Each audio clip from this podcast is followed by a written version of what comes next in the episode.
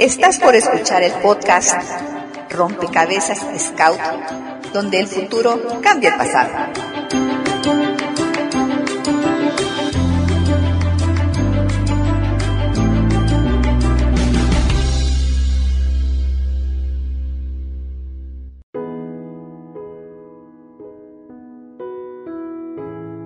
Confío, donde quiera que se encuentren, que estén en plenitud, juiciosos y hay que salvaguardar nuestra vida. Ay, los saluda con mucho afecto Verónica Mioller, su dama museos, deseando de verdad que se cuiden por el amor de lo que más quieran. En esta ocasión vengo realmente muy inspirada, llena de paz espiritual, pensando que todo tiene que estar en equilibrio, en sincronía que todo fluya, las cosas buenas, en el trabajo, en conjunto por todas las causas justas y... ¡Ay! Feliz, ¿por qué esa cara? ¿Qué te pasa? A mí no te me quieres viendo así, ¿eh? Ah, este, pe- pero No, señor. ¿Ahora me explicas o me dejas como estaba? es que hoy, Berito, vamos a hablar de los Crispils. El, ¿Cómo dijiste? Me sonó a un cereal o algo así. No, bueno, los Crispil o Juegos de Guerra. ¿Qué? Una que viene en paz, con la mente serena. ¿Y sales con eso de los juegos de guerra?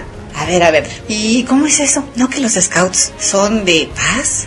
Bueno, resulta mi Vero que dentro de las primeras organizaciones Scout hay un pueblo que se ha destacado por su forma disciplinada, ordenada, pero a la vez belicosa y así es su forma de ver el mundo. Un pueblo destacado y que incluso tiene muchos nexos con México y me refiero al pueblo alemán. Ni me digas, mis abuelos eran alemanes y con orgullo.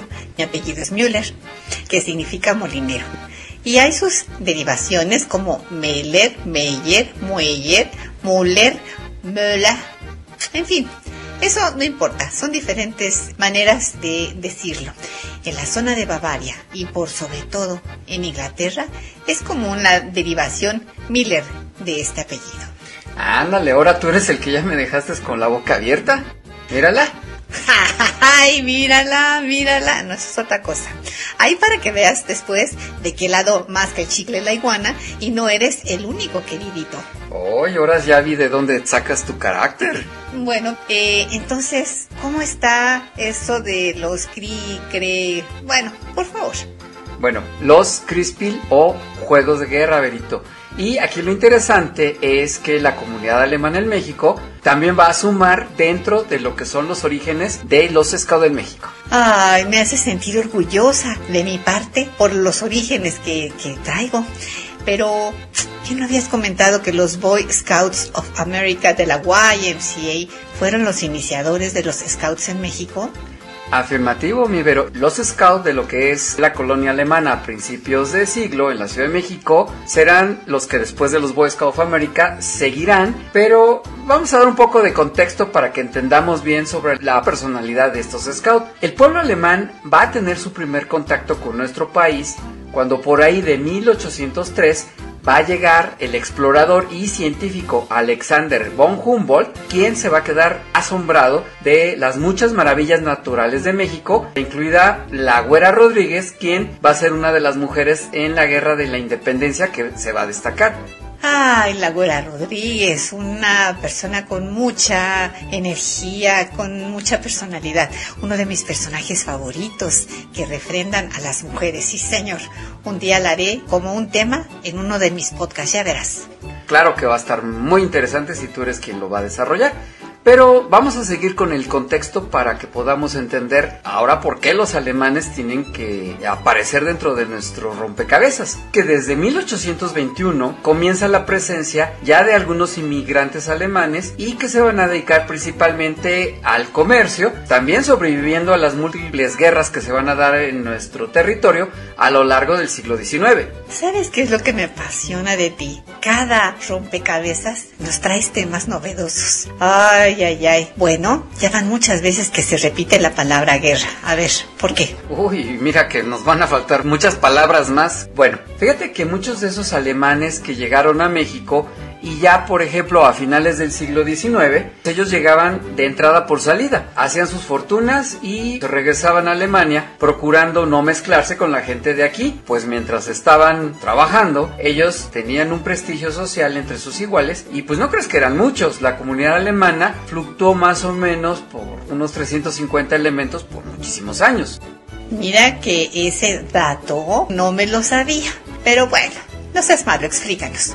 ¿Cómo es que llegan ahora los scouts por medio de los alemanes si eran muy pocos? Aquí la parte económica e ideológica van a jugar un papel muy importante. A raíz de la llegada del general Porfirio Díaz a la presidencia, la comunidad alemana va a crecer enormemente como la principal importadora de productos europeos en los campos de lo que sería la ferretería, armas y productos químicos. Mm, mm, acabas de tocar varios temas de museos, Uy, como el que hay en la Casa Boker, donde es la historia precisamente de las herramientas alemanas en México. Ah, sí, y a mí me consta que ahí venden unas de las mejores herramientas que uno puede encontrar, pero bueno, este no es el comercial de ellos.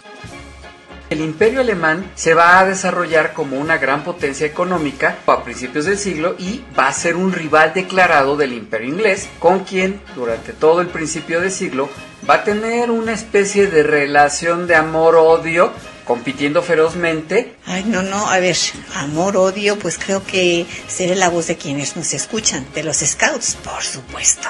Acertaste, Virito. En 1909 hay dos veteranos de las guerras coloniales de África del Oeste y ellos van a fundar los Pike Fanthers o pioneros del imperio alemán. En este caso estoy refiriéndome al doctor Alexander León y al capitán Maximilian Bayer. Para esto, el doctor León ya había contactado anteriormente a Baden-Powell por medio de cartas y por ahí de agosto de 1908 va a tener la idea que el escultismo se va a arraigar en Alemania. Baden-Powell le va a autorizar al doctor León que escriba un libro que se va a intitular Das Pfadfinderbuch, que es un texto basado en Scouting for Boys donde el doctor León va a hacer una adaptación enfocada a la juventud alemana para que se les inculque, por medio de sus propias experiencias de las guerras coloniales, el arte de la observación, el seguimiento, la higiene, técnicas de supervivencia, las virtudes del caballero en actividades al aire libre y el amor patrio con un fuerte enfoque hacia el imperio alemán. Eso suena tan delicioso como lo que nos has platicado de los inicios del propio escultismo, mi Fris. Síguele, síguele. Mira, de una forma similar a la experiencia del crecimiento del movimiento Scout en Inglaterra, los Pathfinder comenzarán a surgir en varias ciudades de Alemania y muchos adultos se van a involucrar en esta organización que vieron como una herramienta educativa que podía mantener a la juventud de su ciudad lejos de las organizaciones políticas. Para 1911 se va a crear la Deutsche Pathfinder Bund o en español la Federación Alemana de Pathfinder y que va a unir a ciudades como Berlín, Breslau, Frankfurt, Leipzig, Dresde, Magdeburgo, Metz, Múnich y Nuremberg. Los Pathfinder, aún gozando de su popularidad siendo aceptados por su forma de trabajo, van a ser vistos como un esquema de militarización gubernamental por varios de los sectores políticos de derecha e incluso de izquierda, ya que los consideraban como una imposición extraña y extranjera por el origen inglés, y hay que recordar que para estos entonces ingleses y alemanes van a competir ambos como imperios a ir creciendo como potencias en todo tipo. Vaya complicaciones, chiquitito, pero dime, ¿cómo llegan a México? Hace un momento comenté que la colonia alemana pues, aquí en México tuvo un éxito arrollador como importadores y en muy poco tiempo eso los convirtió en una élite empresarial, o sea, en otras palabras, tenían varo, eh, tenían con qué. Un momento que va a ser esencial para la, la pequeña colonia alemana en México va a ser cuando en 1894 se crea el Deutsche School von México o, como decimos aquí, el Colegio Alemán de la Ciudad de México y que en pocos años se fue constituyendo en una institución educativa como una parte, digamos, política del imperio alemán. Y el imperio lo que quería es que en todos los lugares donde hubiera inmigrantes alemanes tuvieran lo necesario, como este tipo de colegios, para que muy por fuera de sus fronteras y como un instrumento para la conservación y expansión de esa identidad alemana, para poder contrarrestar los efectos de la desculturización que se podía dar en el lugar donde estuviera esta colonia y quitarse un poco de las influencias tanto de, en el caso de México, de el lado de los franceses y de los Estados Unidos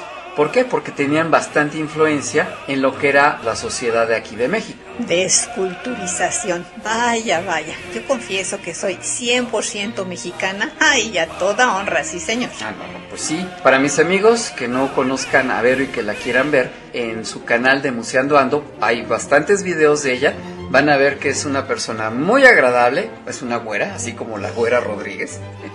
Alguien muy simpática, con muchos conocimientos, que pues a toda un rapto, aunque la vean así, es 100% mexicana, eso sí, se los firmo. Y bien, vamos a ver lo que va a seguir con la colonia alemana, ya que cuentan con este colegio. Para 1911 va a llegar un profesor, Max Dobrosch, quien, al haber sido un director de una escuela de educación especial allá en Alemania, y orientada pues al medio rural. Además, pues era profesor de biología, matemáticas y física, y eso lo fue en la ciudad de Amberes. Le va a dar un nuevo giro a esta institución cuando va a instalar una escuela combinación México-alemana para que pues poco a poco los estudiantes que fueran llegando y que fueran hablando en alemán fueran también hablando el español como un idioma predominante para todos los cursos. ¿Y con qué fin?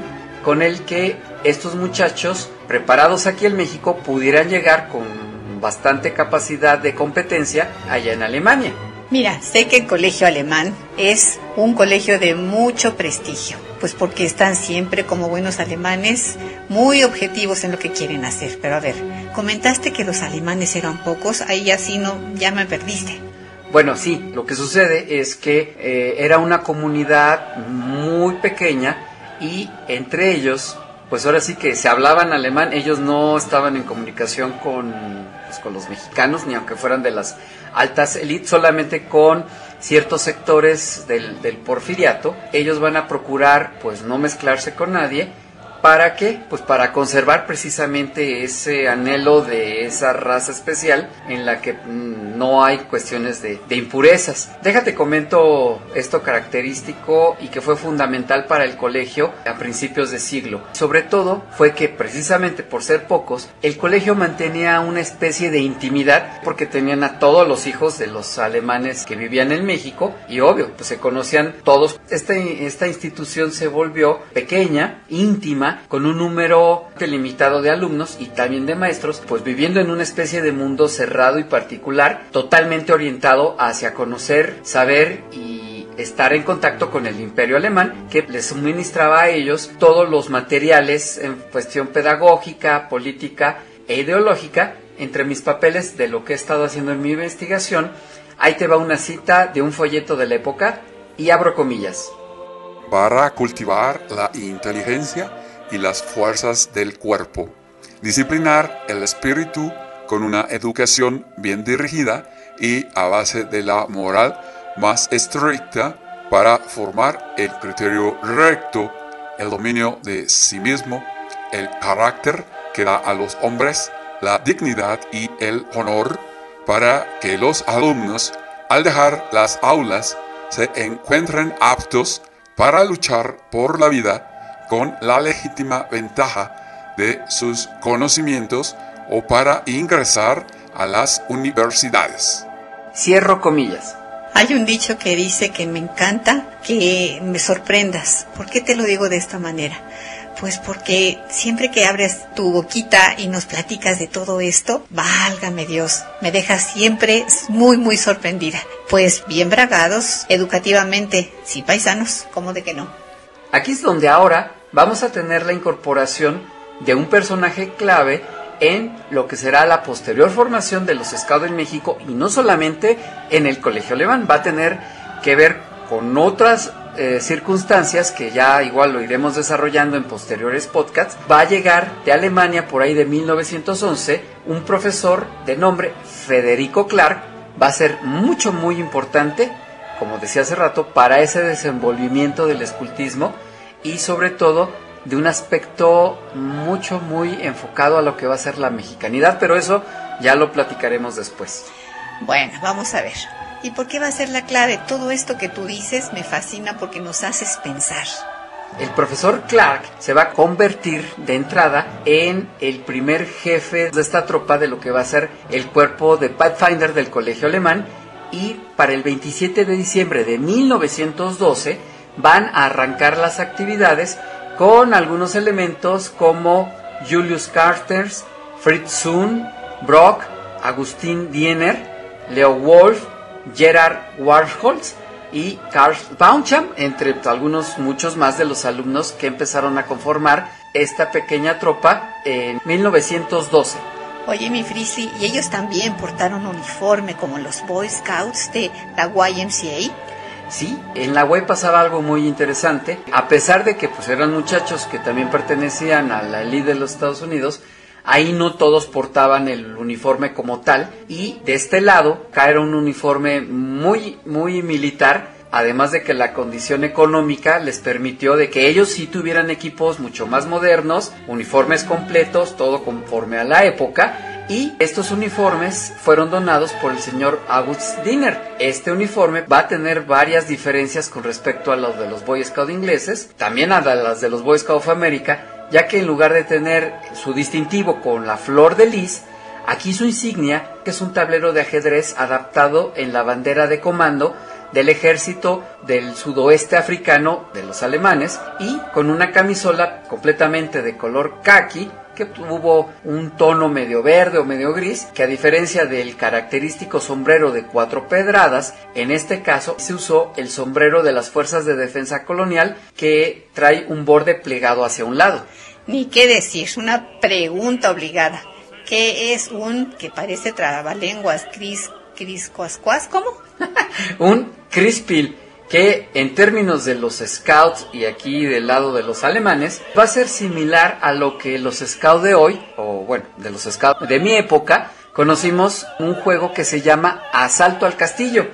¿Y en qué consiste? Que pues es la simulación de una batalla en la que hay dos bandos y están bastante bien definidos, que el objetivo es capturar, llevarse la bandera que está resguardada en una especie de fortaleza y que cada bando va a estar protegiendo. Ahí se van a hacer estrategias de defensa, de ataque, se van a capturar prisioneros y se van a aplicar todos los conocimientos de los scouts militares. Pues este evento muy particular y que también va a ser muy recurrente dentro de las actividades scout de esta tropa, después pues va a haber varios a lo largo de unos 4 o 5 años, este primero va a ser a una escala mucho menor para realizarse un viernes 3 de enero de 1913 y ya de una forma un poquito más eh, calculada, más preparada para el 26 de febrero de ese mismo año.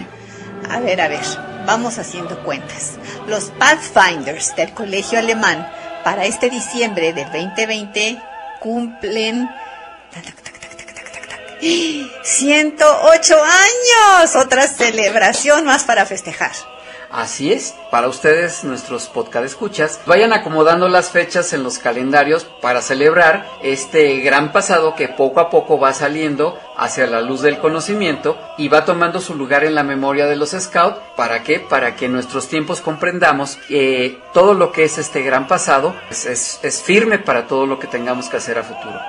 Estoy totalmente de acuerdo mis queridos amigos, de verdad, vayamos integrando todos estos nuevos conocimientos y datos que mi Frisly nos da.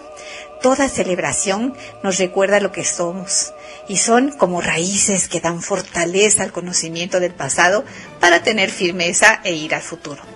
Yo no tuve la oportunidad de estar en el colegio alemán, me hubiera gustado tanto, pero si nuestros podcast escuchas conocen veteranos o familiares que hayan estado en esos tiempos activos, vamos a hacer equipo. Y es una gran noticia conocer más del tema, gracias a que, a que ustedes también nos pueden aportar información, qué sé yo, tantas cosas.